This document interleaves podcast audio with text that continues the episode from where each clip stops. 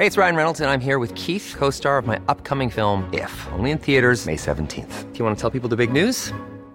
All right, I'll do. Sign up now and you'll get unlimited for $15 a month in six months of Paramount Plus Essential Plan on us. Mintmobile.com slash switch. Upfront payment of $45 equivalent to $15 per month. Unlimited over 40 gigabytes per month. Face lower speeds. Videos at 480p. Active Mint customers by 531.24 get six months of Paramount Plus Essential Plan. Auto renews after six months. Offer ends May 31st, 2024. Separate Paramount Plus registration required. Terms and conditions apply if rated PG. Heraldo Radio. La HCL se comparte, se ve y ahora también se escucha. Esto es República H. La información más importante con el punto de vista objetivo, claro y dinámico de Blanca Becerril.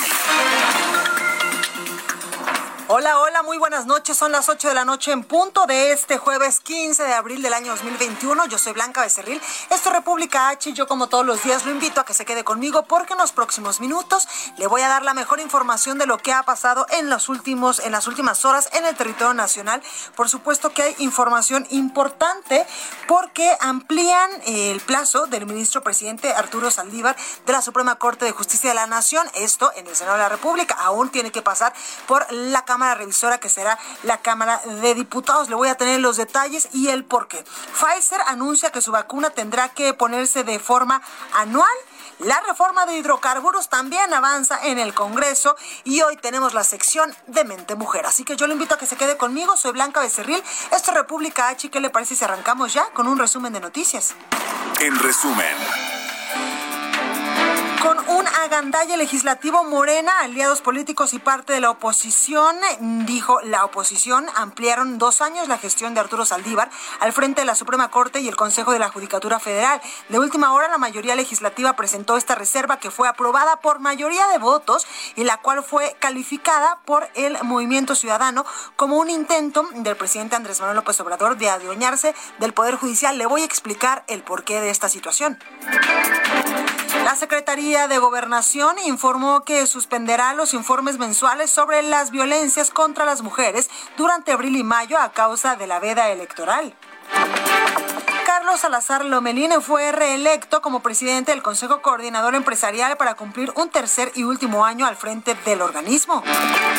Las altas temperaturas que continúan en el centro de la República Mexicana siguen provocando incendios forestales en diversas zonas de la capital del país, como en las alcaldías de Tlalpan, en Xochimilco, Milpa Alta y este jueves en las barrancas de Tarango, localizadas en la alcaldía Álvaro Obregón del poniente de la Ciudad de México. El fuego pues fue controlado por los bomberos sin que se tuvieran personas lesionadas. Recorrido por el país. Oiga, y vamos rápidamente hasta Monterrey, Nuevo León con mi compañera Daniela García. Mi Dani, ¿cómo estás? Muy bien, Blanca, muy buenas noches. Para informarte que después de las protestas que se han dado en estos días por parte de médicos que no han recibido su vacuna contra el COVID-19 aquí en Nuevo León, la autoridad eh, estatal hizo un llamado a la federación a que se le considere en este segmento de la población.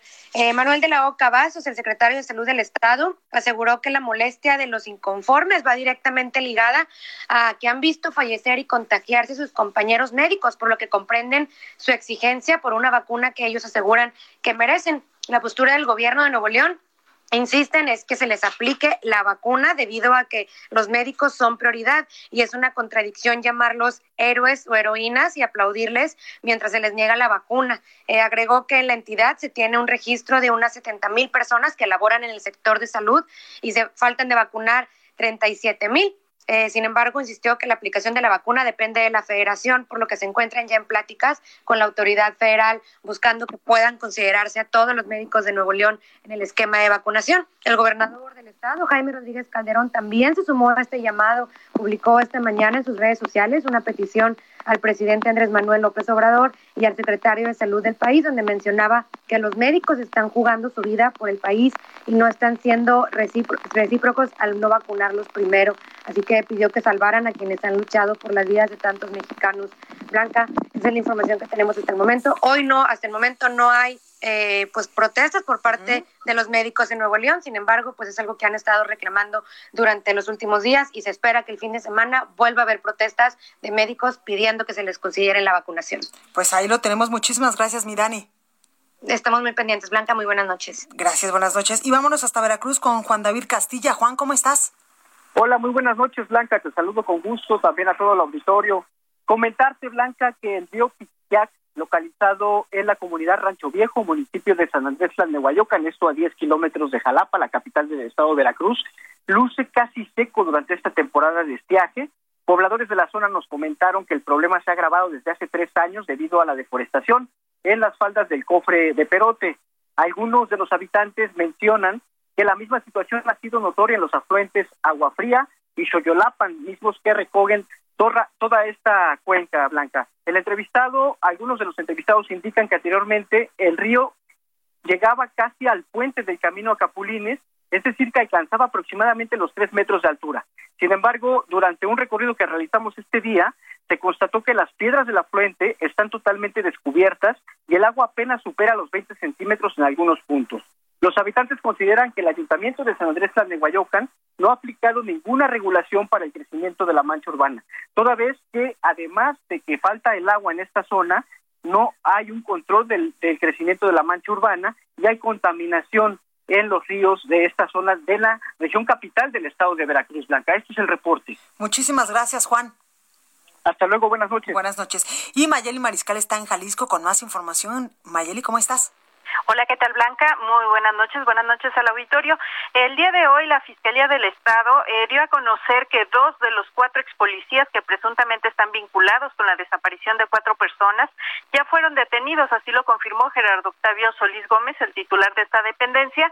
Los eh, desaparecidos son Osvaldo Javier eh, de 23 años, José de Jesús de 40 años, Ernesto de 38, Tonati de 28 y la desaparición desaparición, perdón, se dio el 13 de diciembre del 2019 en la carretera Santa Rosa a la Barca y eh, pues estas investigaciones eh, derivaron justo en la detención de dos de los cinco elementos que están vinculados ahora eh, con esta desaparición de cuatro personas. Esto se realizó un operativo en los municipios de Jalostotitlán y también en el propio municipio municipio de Ocotlán y pues la audiencia para vincularlos sobre estos hechos de desaparición eh, forzada se tendrá el próximo 19 de abril y es un caso más pues en donde los policías municipales están eh, vinculados con este tipo de delitos. Así es que pues esa es la información hasta estos momentos. Muchísimas gracias Mayeli.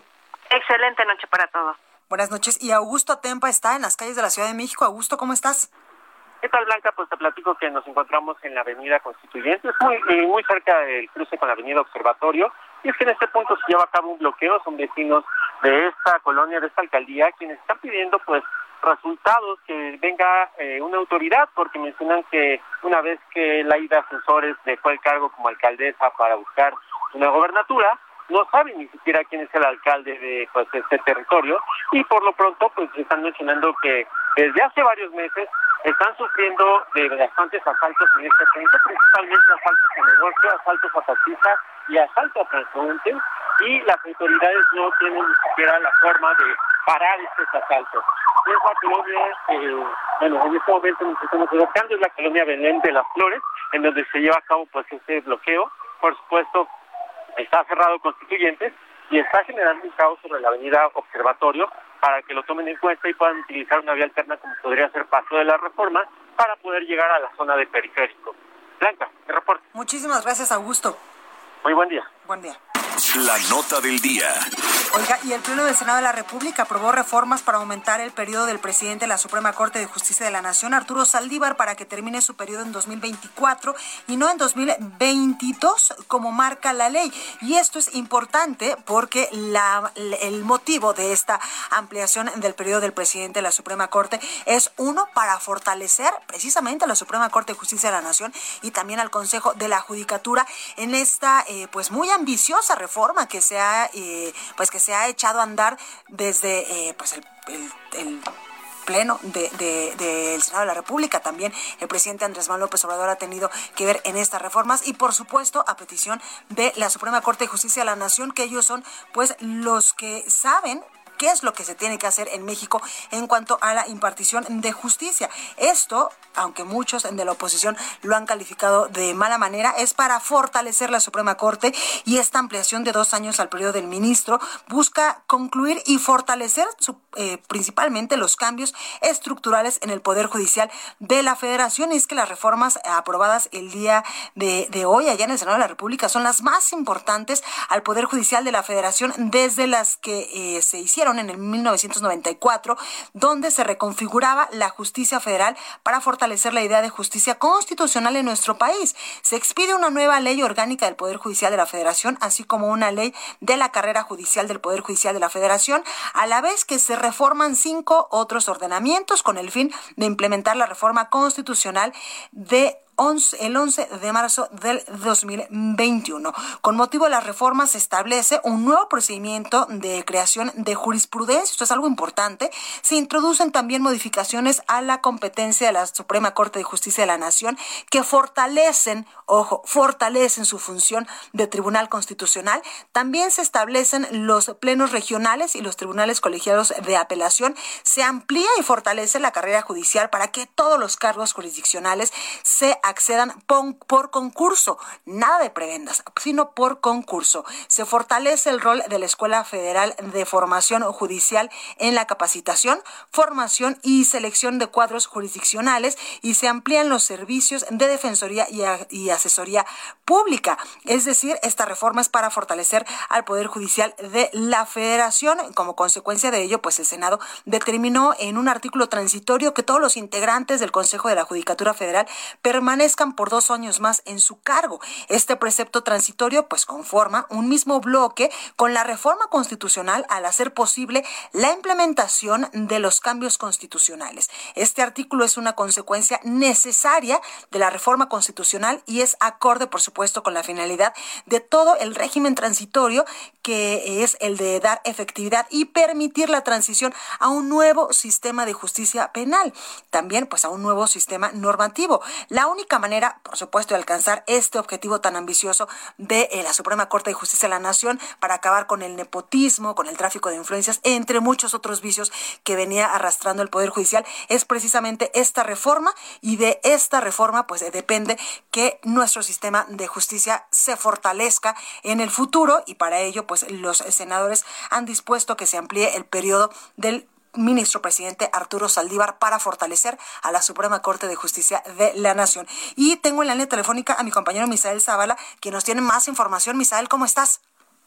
Buenas noches, Blanca. Buenas noches al auditorio. Efectivamente, como bien lo comentas, como parte de toda esta reforma al Poder Judicial, pues el Senado avaló también alargar dos años más el periodo del presidente de la Suprema Corte, Arturo Saldívar, así como los miembros del Consejo de la Judicatura Federal. Como bien lo comentabas, este pues tiene el objetivo para para eh, darle más tiempo a estos ministros de implementar la reforma al Poder Judicial.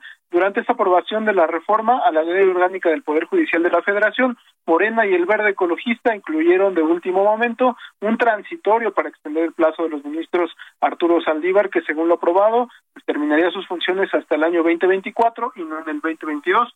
Eh, asimismo, los ministros, los integrantes del Consejo de la Judicatura, Loreta Ortiz, Sergio Javier Molina, Eva Verónica de Gives, Alejandro González Bernabé y Bernardo Batis, que fueron electos para culminar su periodo en el 2024, terminarían hasta el año 2026, según ese transitorio avalado. En tanto, el ministro Jorge Antonio Ramos, electo para el periodo 2016-2021, se alargaría hasta el 2023. Eh, en este sentido, Blanca, pues el argumento para, para avalar dichos plazos es que los ministros tengan más tiempo para implementar la reforma al Poder Judicial avalada también hoy en el Senado. Hoy se avalaron varias disposiciones, eh, entre ellas eh, pues la ley orgánica del Poder Judicial de la Federación, que ataca la corrupción, el nepotismo y también los abusos sexuales al interior de este poder. El coordinador eh, del grupo parlamentario de Morena en el Senado, Ricardo Monreal Ávila, defendió que todos los senadores estaban enterados de este transitorio, incluso se aprobó con gran mayoría con 80 votos a favor, 25 en contra y solo cuatro abstenciones blancas. Pues esta es la información que sale hoy del Senado de la República. Pues ahí lo tenemos, Misael. Muchísimas gracias y qué importante esto que mencionas, que esta ampliación, aunque pues muchos eh, legisladores han estado en contra, es para que le dé más tiempo a la Suprema Corte de Justicia de la Nación de implementar pues esta reforma urgente, necesaria y que eh, pues eh, también es muy ambiciosa para transformar al sistema de justicia en el país. Efectivamente, Blanca, y también eh, el senador Ricardo Monreal pues expuso que todavía esta reforma pasa a la Cámara de Diputados y allá es donde también pues la oposición podría eh, pues dar sus argumentos para poder frenarla en dado caso que así se que, se, que así se disponga y también eh, pues dijo que podría eh, pues haber diálogo entre Morena y las demás bancadas de, de la Cámara de Diputados pues para hacer este tema más viable. Totalmente. Y ahí la precisión de que no es un capricho de los senadores, de los legisladores, sino una necesidad, porque si no, pues va a quedar medio implementado y no el sistema eh, de justicia federal en el país. Muchísimas gracias, Misael. Gracias, Blanca. Buena noche. Pues para fortalecer la Suprema Corte de Justicia de la Nación. Vamos a otros temas porque no hay fecha para la visita al país de la vicepresidenta de Estados Unidos, Kamala Harris. Francisco Nieto nos tiene la información. Francisco, ¿cómo estás?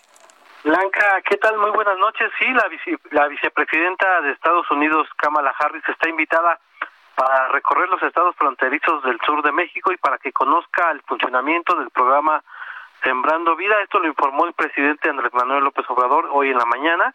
Eh, el presidente explicó que aún no hay una fecha pactada para que se dé esta visita, pero pues reiteró la invitación para que eh, este encuentro se dé con la eh, vicepresidenta de Estados Unidos. El presidente explicó que es importante que la funcionaria estadounidense conozca cómo funciona Sembrando Vida, pues dice el presidente que a través de este programa se puede eh, pues extender, aplicar de, manera más concreta y más fuerte en Centroamérica y, así podría pues evitar el flujo migratorio forzado por parte de los centroamericanos. Explicó que eh, pues le va a explicar cómo sería este funcionamiento y, pues espera que eh, la, la, la funcionaria estadounidense pues eh, de la fecha tentativa para eh, venir a México y también el presidente propuso como embajador eh, de México en China a Jesús Seade, ex negociador mexicano del Temex, también propuso a Lilia Rochbach, ella es viuda del escritor José María Pérez Gay como embajadora embajadora en Argentina, espera que pues eh, que tengan el beneplácito de estos países para que también ya en el Senado se dé los trámites correspondientes y se conviertan en embajadores. Blanca. Pues ahí la información, Francisco, gracias. Buenas noches. Buenas noches. Llegan a México 500 mil vacunas más de Sinovac. París Alejandro nos tiene la información. París, ¿cómo estás? Buenas noches, Blanca, amigas, amigos del Aldo en México. Así es, y es que esta mañana el secretario de Relaciones Exteriores, Marcelo Ebrard, informó que, que llegaron a México 987.500 vacunas contra el COVID-19, 500.000 de ellas de la farmacéutica Sinovac procedentes de China y 487.500 de Pfizer provenientes de Alemania. Esto para continuar la inmunización de adultos mayores de 60 años y comenzar con el personal educativo. Al Aeropuerto Internacional de la Ciudad de México arribó este sexto embarque de Sinovac con 500.000 vacunas y que ya hasta el día de hoy se han recibido 4.5 millones de dosis de este biológico de Sinovac y que se espera que en lo que resta de abril se reciban otro medio millón de vacunas para alcanzar los 5 millones de vacunas de Sinovac. También Marcelo Ebrard reconoció que es fundamental el apoyo del gobierno de China para que México acceda a las vacunas de distintas farmacéuticas como son Sinovac y CanSino y sobre las 487 mil vacunas de Pfizer, eh, en total a México han arribado 7.4 millones de dosis de esta farmacéutica. En total a México han llegado de cinco farmacéuticas 17.8 millones de dosis de Pfizer, Sinovac, CanSino, Sputnik y AstraZeneca para continuar la inmunización de adultos mayores y el personal docente. Es la información que le tengo, Blanca. Pues ahí la información. Muchísimas gracias. Buenas noches. Buenas noches. Y diputados envían al Senado la reforma a la ley de hidrocarburos del presidente Andrés Manuel López Obrador. Iván Saldaña nos tiene información. Iván, ¿cómo estás? Buenas noches, Blanca, amigos del auditorio. efectivamente, después de poco más de 12 horas de discusión en el Pleno que inició el día de hoy, el, día de ayer terminó el día de hoy a las 2.20 de la mañana, pues la Cámara de Diputados aprobó por completo la reforma a la ley de hidrocarburos, eh, como bien lo adelantabas, propuesta por el presidente Andrés Manuel López Obrador, ya la envió al Senado de la República para su revisión, órgano que también, eh, hay que destacarlo, espera analizarla y discutirla antes de que termine el periodo ordinario de sesiones, que es el próximo 30 de abril, es decir, tienen las próximas dos semanas el Senado para analizarla y votarla. En lo particular, que fue la votación alrededor de las 2.20 eh, de este jueves, 2.20 horas, el resultado fue similar al de la votación general. 271 votos a favor, 174 en contra y 8 abstenciones. No fueron aceptadas ninguna de las 103 reservas de los diputados que propusieron estas modificaciones al dictamen. Fue Morena, pero principalmente fue el PAN, el PRI, Movimiento Ciudadano y PRD, es decir, la oposición. Nada más para comentarle al auditorio, esta reforma eh, plantea eh, diversos cambios a la ley de hidrocarburos con eh, el fin, de acuerdo al dictamen, de que México supere la dependencia energética en la materia y pues da nuevas reglas, incluso mete nuevas facultades a la Secretaría de Energía y también a la Comisión Reguladora de Energía de suspender permisos a la refinación, almacenamiento, transporte y comercialización de hidrocarburos o petrolíferos cuando se prevea un peligro inminente para la seguridad nacional, la seguridad energética y para la economía nacional. Por supuesto, la oposición acusó que pues esta eh, reforma provocará una lluvia de amparos en su contra, afectará la libre competencia en el sector, encarecerá la producción de combustibles, provocará escasez y también generará incertidumbre jurídica para los participantes a suspender permisos a criterio de las autoridades. Parte de los cambios de esta reforma que ya fue turnada al Senado de la República Blanca Auditorio. Muchas gracias, Iván. Buenas noches. Buenas noches. Entrevista. Oye, tengo en la línea telefónica a Gonzalo Monroy, especialista en temas de energía. Gonzalo, ¿cómo estás? Blanca, muy buenas noches. Oye, ¿qué tal viste pues estas eh, reformas que ya fueron enviadas al Senado de la República, la ley de hidrocarburos? Pues mira, creo que no hay verdaderamente ninguna sorpresa. Desde que empezó a circular justamente los primeros borradores de la iniciativa, se preveía justamente este camino.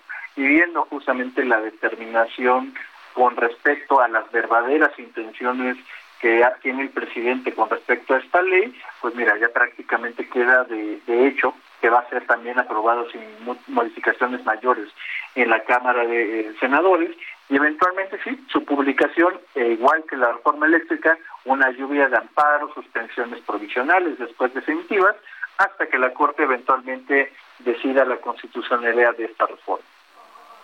Oye, eh, Gonzalo, pero es buena para el país, nos deja exactamente igual, es un retroceso. Pues mira, esta idea de que de entrada justamente esto es por desgracia un retroceso de todos, incluso para petróleos mexicanos a pesar de, lo que ha dicho el presidente López Obrador, que quiere darle más poder o participación de mercado a Pemex, la realidad es que está dando un balazo en el pie. Eh, justamente toda esta incertidumbre que se genera con esos conceptos, sobre todo el de seguridad energética y emergencia económica, dos conceptos que no aparecen en ninguna parte de nuestro entramado legal, no está en la Constitución, no hay una ley al respecto. Eso abre justamente esos espacios de discrecionalidad y potencialmente de arbitrariedad, de que a una empresa sí se le aplique cuando no haya hecho nada indebido y eventualmente pues, esto termina siendo un, gran, yo que un gran freno, un gran miedo a la inversión y eventualmente a la competencia que de la cual nos beneficiamos los mexicanos. Oye, Gonzalo, ¿crees que en el Senado de la República le puedan modificar algo de manera sustancial? Sinceramente no lo creo. Creo que eventualmente eh, las huestes eh, de Morena, justamente a la orden del senador Ricardo Monreal, no van a contradecir algo que es de interés especial para el presidente y sí, será aprobado quizá con modificaciones mínimas, pero eventualmente será aprobado en sus términos. Bueno, pues ahí la información, como dices tú, no es nada benéfico y nosotros podremos hacer algo, ¿no? Ya nada más el Senado la aprueba y, ya pasa al legislativo, al, eh, Ejecutivo. Al Ejecutivo para su publicación en el diario oficial. Y sí, eventualmente lloverá una serie de amparos, justamente de suspensiones provisionales después definitivas, tal y como ha ocurrido con la ley eléctrica. Aquí, eh, déjame detenerme un segundo ahí, Blanca, porque aquí sí vamos a ver un camino o una estrategia legal diferente a lo que vimos originalmente en la ley de la industria eléctrica. Eh, también nos damos cuenta que esa ley, la ley eléctrica, era demasiado obvia, demasiado burda y era para beneficiar indebidamente a Comisión Federal de Electricidad. En el caso de los hidrocarburos no necesariamente es tan obvio. Al introducir conceptos conceptos que aparte tienen precedente, como el caso de la seguridad nacional, también sabemos que estas son condiciones que ya existen en concesiones, como la de los puertos o aeropuertos e incluso también la parte de los trenes. Así que en ese sentido la estrategia legal que veremos va a ser diferente, un poco más complicada, pero eventualmente es el mismo camino legal que, que, se, que se estaba previendo. Pues ahí la información, Gonzalo Monroy, especialista en temas de energía. Muchas gracias por este, por este análisis de cómo nos va a ir ahora con la, con esta eh, reforma a la ley de hidrocarburos. Claro que sí, Blanca, te mando un abrazo a tu público. Gracias, Gonzalo. Bueno, pues ahí la información, dos importantes reformas que han pasado en el legislativo, la ley de hidrocarburos y también eh, pues esta eh, pues estas reformas al poder judicial que como yo le decía es para fortalecer a la Suprema Corte de Justicia de la Nación. Por eso es que el legislativo, sobre todo el Senado de la República, pues ha propuesto ampliar dos años más la eh, pues la estancia del ministro presidente de la Suprema Corte de Justicia de la Nación. Si no, pues no sé usted, pero si no va a pasar lo que siempre en el país, que hay una buena reforma y si no están los que la hicieron para implementarla, pues se queda en leta muerta. Ahí la información, así que eh, pues es para fortalecer a la Suprema Corte. Vamos a un breve corte, yo soy Blanca Becerril, esto es República H, no se vaya, que yo regreso con más información. Continúa escuchando a Blanca Becerril con la información más importante de la República en República H. Regresamos. Heraldo Radio. La HCL se comparte, se ve y ahora también se escucha.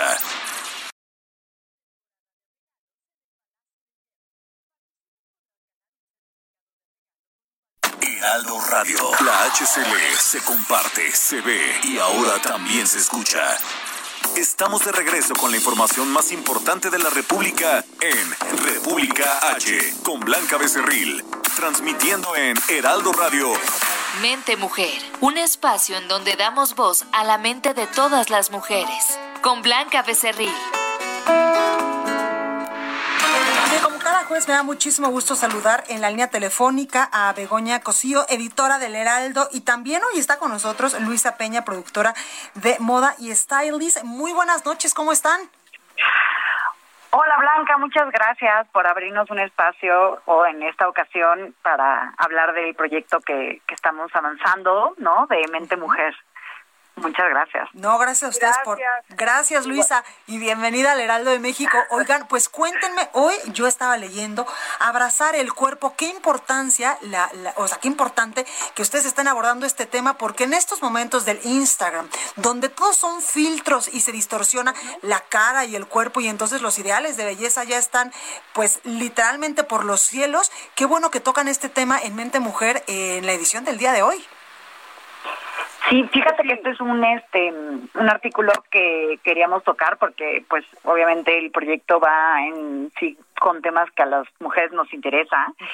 Y pues justamente para este artículo platiqué con Luisa, que pues trae también como muy metido el contenido sobre cómo cómo abrazar el cuerpo, cómo entrar al, al cuerpo positivo que le llaman esta nueva ola de de sí ser muy sano y y aceptarte como eres. Aceptarte como eres. Así es, así es, Blanca, porque fíjate que eh, desde hace muchos años, bueno, yo tengo 20 años en la industria de la moda, fui modelo y eh, he sido stylist y he trabajado básicamente toda mi vida con el tema de la belleza, ¿no? De la imagen.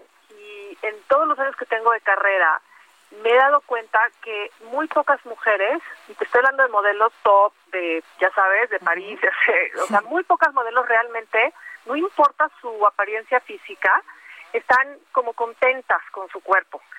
Eh, y eso es bien triste, porque de verdad que creo que en, hoy, en esta época en la que vivimos, como tú mencionabas hace un momento, debido a las redes sociales, como nunca antes en la historia de la humanidad hemos estado tan obsesionados con la belleza. Totalmente. Y, y es y es fuertísimo. Entonces, qué padre que me invitaron, Begoña, también por, por incluirme en este en esta plática tan interesante.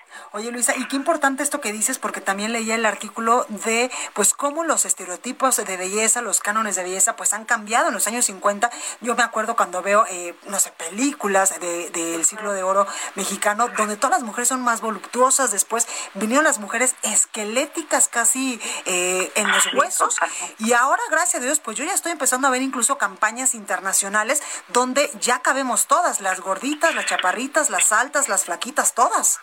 Claro. Correcto. Perdón. No, aceptar todos los cuerpos, pero siempre insisto en esta parte que sea como un cuerpo sano. Claro. Porque, claro, hay una inclusión, como dice Luisa, ¿no? En, en el mundo de la moda, en la industria publicitaria, en las firmas de lujo, pero es muy importante que no que no dejemos la salud de lado. La belleza es muy importante y, claro, aceptar tu cuerpo como eres, pero por supuesto con, con no mucha salud. Sí, Exacto, Begoña, lo que, lo que dice Begoña es súper importante. Eh, porque justamente, la, o sea, muchos pensamos, o sea, aun cuando la industria de la moda ahorita ya hay muchas iniciativas y está este movimiento de, este, como para concientizar a la gente que te tienes que aceptar como eres y tal, ah, hay mucho camino por hacer. Sigue todavía, hay, hay, falta de información y hay todavía como muchos prejuicios que vienen, creo, desde la educación, desde, desde, la, eh, desde cómo nos educan en casa. O sea, por ejemplo, eh, si hablamos de, trastornos alimentarios, los expertos te dicen, o sea, los psicólogos que tratan estos casos te dicen que eliminemos de nuestro vocabulario, eh, o sea, la, la, palabra dieta, por ejemplo, ¿no? Para las que somos madres de niñas, por ejemplo, ¿no? Este, y entonces es todo un tema social que lo que le platicaba, le platicaba con Begoña hace unos días, que en la medida que nosotros estemos informados, podemos eh, crear conciencia desde el núcleo familiar y también, en mi caso que estoy en la industria de la moda, también con la gente que trabajo, procurar que se incluyan muchos tipos de cuerpos, muchos tipos de siluetas, para que la gente también vea referentes y, y eh, fashion, digo, como dice, este, beauty icons, pues mucho más reales a, pues, a, lo que somos, ¿no? Totalmente, porque a veces hay cuerpos que ni aunque estés flaca y estés alta puedes alcanzar, porque son literalmente imposibles por, por tu constitución, por tus genes y por todo tu, tu eh, pues tu ADN también de las generaciones pasadas. Por ejemplo, mi mamá es muy delgadita de arriba, pero muy ancha de, de las caderas, y yo evidentemente no salí ni de broma así. Imagínate si yo estuviera trabajando con el cuerpo de mi mamá, que además tuvo cinco hijos, nunca lo lograría. La importancia de aceptarse y de cambiar, como ustedes bien dicen, la palabra dieta por comida saludable y comer sanamente. Traemos una cifra muy fuerte, pero casi el 91% de las mujeres no están contentas con su cuerpo. O sea, solo el 10%, ¿no? Bueno, pues sí, le gusta su cuerpo como es. Sí. Es una cifra muy alta. Y yo creo que si le gusta su cuerpo como es, es en gran medida porque ese cuerpo se parece a algún referente actual, o sea, un canon de belleza que está de moda. eh, porque es muy difícil que te guste dadas las circunstancias. no está aceptado socialmente, ¿verdad? Exactamente, exactamente, porque justo ahorita en esta época en la que vivimos, el tema de ser delgada, y estar fit y tal, que es una tendencia que aparentemente se trata de estar healthy, saludable y todo, pero esconde tras de sí una obsesión por este la perfección que también nos hace daño, ¿no? Pero es un tema de ser aceptada socialmente a través de la imagen, o sea, corporal. Totalmente. Y también el trabajar eh, nosotros internamente en nuestro estado de ánimo. Ahora también eh, con el asunto de la pandemia, pues viene mucho la revolución de sí comer sanamente, hacer ejercicio, pero por salud, no para tener un cuerpo espectacular. Y también trabajar mucho la mente, la autoestima y hasta ya hay eh, pues varias filosofías donde te invitan a meditar y a tener la mente tranquilita. Sí, sí, totalmente. número uno, sino bueno, el caos y el estrés y y está comprobadísimo que, que hay una conexión profunda entre eh, tus emociones, evidentemente, y tu estado mental y lo que puedas reflejar, o sea, de tu cuerpo con tu imagen física. Yo nada más les quiero contar rapidísimo que he trabajado con, o sea, parte de mi trabajo es también asesorar a muchas mujeres con la imagen, con los looks y tal, y, y me las llevo de compras y todo, y es bien divertido. y, y es muy, muy fuerte ver cómo te digo, la mayoría no está contenta con su cuerpo, se sienten muy mal, o al revés, cuando están tan contentas, tan felices porque algo padre en su vida, o como dices tú, Blanca, están meditando y traen otro rollo en la cabeza, no importa si trae, no sé, dos kilitos de más, Totalmente, de acuerdo. Y, se ven guapísimas, ¿no? O sea, y lo reflejas. Y además las abuelitas siempre decían, primero hija, estate bien tú internamente que se va a reflejar, así no traigas la, eh, la no sé, el autuendo de moda, por ejemplo. Lo importante es estar bien interiormente, cuidar la salud y ya después lo otro, claro que se ve. Sí, por supuesto, de adentro para afuera, ¿no? Totalmente, Begoña, muchísimas gracias en verdad por este gran esfuerzo de Mente Mujer, por tocar temas tan sensibles y tan importantes que pues en estos momentos casi nadie habla de ellos. No, sí, estamos muy agradecidos porque cada día más este el proyecto crece salimos, te recuerdo, los lunes y viernes, publicados en, en, la, en la edición impresa del periódico y por supuesto que lo pueden encontrar en la página web. Pues ahí lo tenemos, Begoña Cosillo, directora de El Heraldo, y también Luisa Peña, productora de moda, stylist, modelo, en fin. Muchísimas gracias a los dos, a las dos en verdad por esta comunicación. Gracias a las dos. agradecemos. Gracias. Bueno, pues ahí la información. Mente Mujer, la voz que inspira.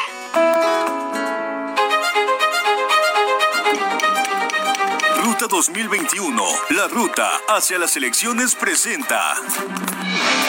El consejero presidente del INE, Lorenzo Córdoba, sostuvo que ante el avance que ha tenido las redes sociales, que llegaron para quedarse, también se corre el riesgo de la desinformación, datos y hechos falsos que incluso llegan a confundir y dudar de las autoridades hasta atacarlas. El presidente del Instituto Electoral de la Ciudad de México, Mario Velázquez, puntualizó que aquel ciudadano que el próximo 6 de junio no porta el cubrebocas en la casilla electoral no podrá ejercer su derecho a votar y se podrá incluso solicitar la presencia de la fuerza pública para retirarlo. Las preferencias electorales revelan que si hoy se realizara la jornada de votación en la alcaldía de Nustiano Carranza, se plantea como virtual ganadora del proceso a la candidata de Morena y del Partido del Trabajo, Evelyn Emparra Álvarez, con el 51.5% de las preferencias. Lo anterior se detalla en una encuesta de la empresa Opinión Pública, Marketing e Imagen y Heraldo Media Group que se publicó el día de hoy y que se hizo entre los habitantes de la demarcación del 8 de abril a través de la red de telefonía fija. Ruta 2021, la ruta hacia las elecciones presentó. ¿Qué le parece si vamos con nuestra colaboradora Yuri Franco, especialista en finanzas personales? Adelante, Yuri. Blanquita, qué gusto saludarte. Me encanta estar contigo en este espacio, poder saludar a tu audiencia y tener esta oportunidad para hablar de nueva cuenta sobre violencia económica. Fíjate que después de mi última participación, muchas mujeres se acercaban a mí para preguntarme, Yuri, ¿cómo nos afecta a las mujeres la violencia económica? Sin duda la respuesta es el autoestima. El autoestima es ese valor que cada una nos otorgamos a nosotras mismas y cuando una mujer está viviendo violencia económica se ve afectada. ¿Y por qué se ve afectada? Pues porque la autoestima tiene ciertos pilares sobre los que se tiene que construir. Por ejemplo, voy a hablar de dos. El primero es tener un propósito de vida y el segundo es saberte responsable de tu propia existencia. Cuando hay un tercero, ya sea tu pareja o un familiar que te impide el acceso a recursos económicos o en su defecto te impide que los generes, también te está quitando ese propósito de vida y te arrebata la posibilidad de valerte por ti misma. No sientes que eres capaz de ser responsable de tu propia vida o de sostenerte a ti misma. ¿Qué hacer si estás viviendo una situación similar o conoces a alguien que la está viviendo? Dos cosas. La primera, pedir ayuda. La segunda, sí o sí, necesitas generar un ingreso. ¿Por qué? Porque la violencia económica solamente se combate rompiendo la dependencia económica de un tercero. En México, tres de cada diez mujeres la viven. Este tema es importante. Hablemos de él y recuerda que el camino a la libertad financiera es posible y lo mejor es que no lo tienes que hacer sola. Hagámoslo juntas. Soy Yuri Franco, consultora en finanzas personales y puedes encontrarme en mis redes sociales como arroba soy Yuri Franco. Bueno, ¿y qué le parece si ahora vamos con mi compañero Antonio Bautista, coeditor de Estados en el Heraldo de México, para que nos diga qué vamos a poder leer mañana en el diario? Mi Toño, ¿cómo estás?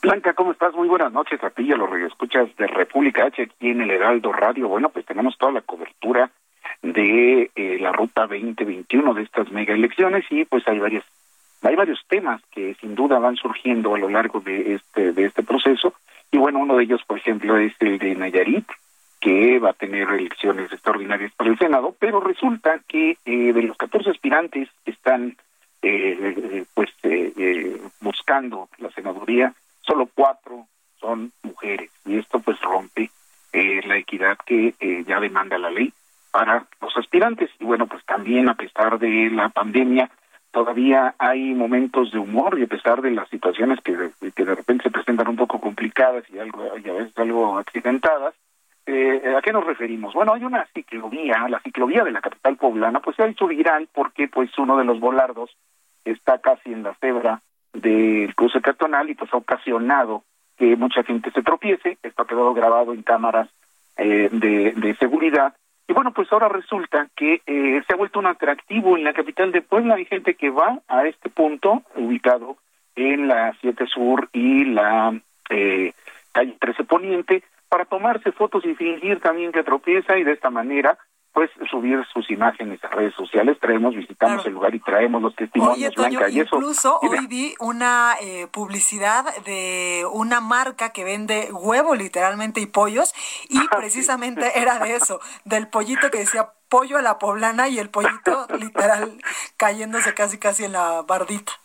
Exactamente, bueno, pues lo están tomando, lo están tomando así y tenemos, pues sí, hay, hay eh, especialistas en diseño urbano que efectivamente eh, coinciden en que sí está mal colocada esa pieza, pero pues ahora se ha convertido ya en un atractivo de la capital poblana, de estas atracciones urbanas que surgen eh, eh, pues a partir de un error de diseño. Y bueno, creemos toda la crónica mañana, eso es parte de lo que podrán enterarse en las páginas del Heraldo de México Blanca. Pues ahí lo tenemos, mi Toño, muchísimas gracias.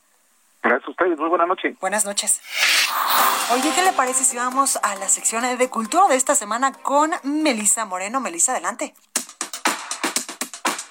Agenda Capital, exposiciones, museos, teatro. Aquí está la agenda cultural de la capital.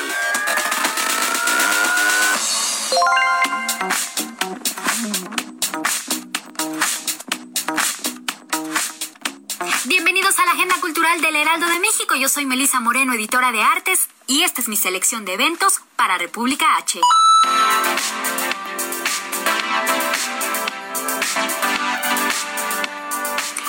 Franz Mayer, de la mano del Vita Design Museum de Alemania, presenta el universo de un diseñador, Alexander Girard, primera gran retrospectiva que muestra al público mexicano a uno de los diseñadores de interiores y textiles más importantes del siglo XX, quien introdujo nuevas formas de entender el color, la tradición popular y la creación de ambientes a partir del diseño total. Conformada por 683 piezas divididas en cuatro núcleos, la exposición presenta una destacada selección de textiles, muebles, maquetas, objetos, documentos y dibujos, así como documentación en video y fotografías. El universo de un diseñador Alexander Girard estará hasta el 15 de agosto en el Museo Franz Mayer.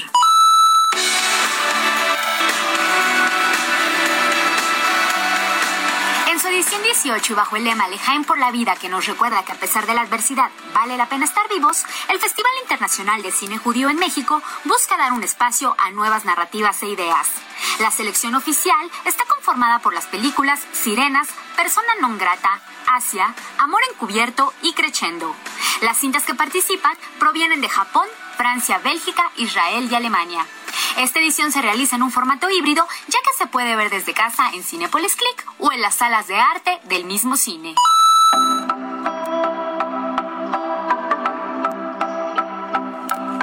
Los Abismos de Pilar Quintana, reciente novela ganadora del Premio Alfaguara 2021, la autora se adentra en la oscuridad del mundo de los adultos a través de la mirada de la pequeña Claudia. Cada quien tiene un punto de quiebre en la infancia y la protagonista de esta historia narra la mirada aguda de cuando fue una niña, los hechos que abrieron las grietas por donde se colaron los peores temores, aquellos que son irreversibles y empujan al borde del precipicio. Los Abismos es un relato estremecedor en el que una hija asume las revelaciones de su madre y los silencios de su padre para empezar a construir su propio mundo. Los abismos de Pilar Quintana es editado por Alfaguara.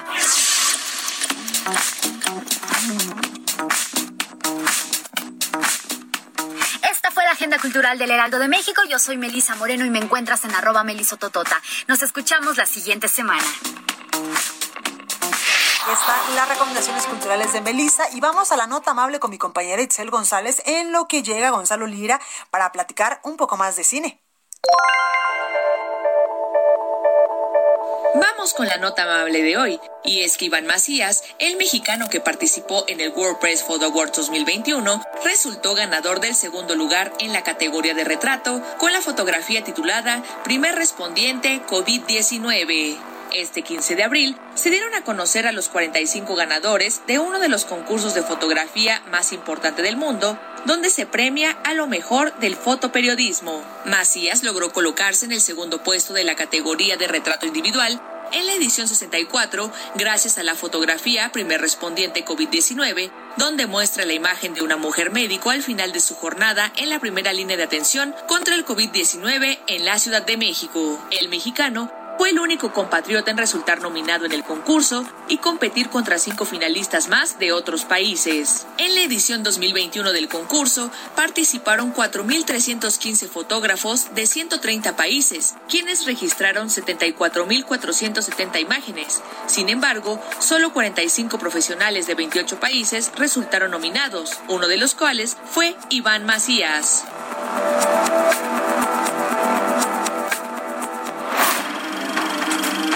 Es tiempo del séptimo arte. Películas, cortometrajes, series, documentales y excelente música. Con Gonzalo Lira. Ya llegó, ya está aquí Gonzalo Lira. Hola, ¿cómo estás, Te va a Blanca? cantar como, ya llegó, ya está aquí, a quien va a sacar como en campaña, pero no. No, no, no, Safo. Zafo. no, sí, ya. ¿Cómo estás, Gonzalo? Muy bien, ¿y tú? Cuéntanos de qué nos vas a hablar hoy. Pues traigo varias cosas, varios estrenos. Todos eh, tienen que ver con, pues, personajes femeninos. Y voy a empezar con una serie que está bien interesante y que mañana voy a retomar para platicar con Robert porque O yo sea, sé no la va a dejar de tarea para ver. Exactamente, mañana se estrena en Disney Plus una serie que se llama Big Shot. Y no sé si te acuerdas tú del nombre John Stamos. No. No sé si llegaste a ver Full House, esta serie donde salían las, gemelas Olsen. Ah, por supuesto. ¿Te acuerdas que había un tío, un tío joven, el tío guapo, ¿no? El tío, que era el tío Jesse.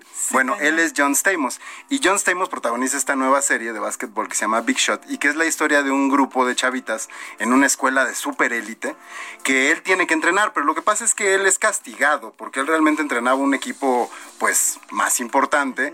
Y cuando él llega a este equipo pues tiene todos los estigmas posibles contra las mujeres, contra los jóvenes. Pues es un hombre a la más vieja usanza. Lo que pasa es que empieza a desarrollar una amistad con estas chicas que está entrenando y empezamos a ver su lado más positivo. Platiqué con las chicas del equipo y platiqué Órale. con John Stamos sobre esta serie. Vamos a escuchar primero a las chicas porque me contaron para ellas cuáles son los temas centrales de esta serie.